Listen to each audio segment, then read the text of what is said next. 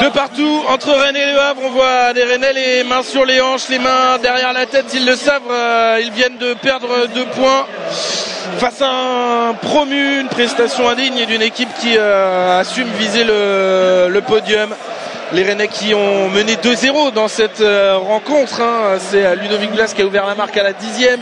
Christopher Wu qui a marqué le but du 2-0 à la 24e. Celui qu'à ce moment à Rennes priori devrait aller euh, chercher les trois points. et eh bien non, une euh, succession euh, d'erreurs terribles dans la défense qui profite à Nabil Alioui qui ouvre son pied et trompe Steve Mandanda à la 70e pour le but du 2-2 et derrière Rennes aura beaucoup poussé des très grosses occasions hein. deux fois pour Blas une fois pour Désiré Doué mais Arthur Desmas toujours ou le poteau sur la, la route des Rennais c'est insuffisant aujourd'hui pour euh, une équipe qui euh, voilà, assume de, jouer le podium cette, euh, cette saison.